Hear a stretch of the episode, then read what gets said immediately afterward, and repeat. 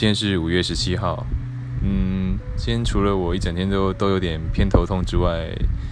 好像也没什么事情可以讲，所以我决定来讲几则最近比较关注的新闻。首先就是恭喜同志朋友可以在台湾合法结婚，然后虽然我不是同志啊，不过我觉得这个就是保障基本人权，所以也没什么好说的。对，就很高兴台湾能够在这个部分更进一步。然后另外一个新闻就是，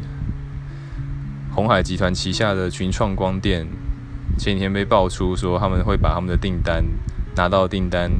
先被先经由一家叫深超的公司统包之后，再转给他们。对，深超这间公司它是由郭台铭跟深圳市政府各持五十的股份。对，它本身没有什么产量产能啊，所以它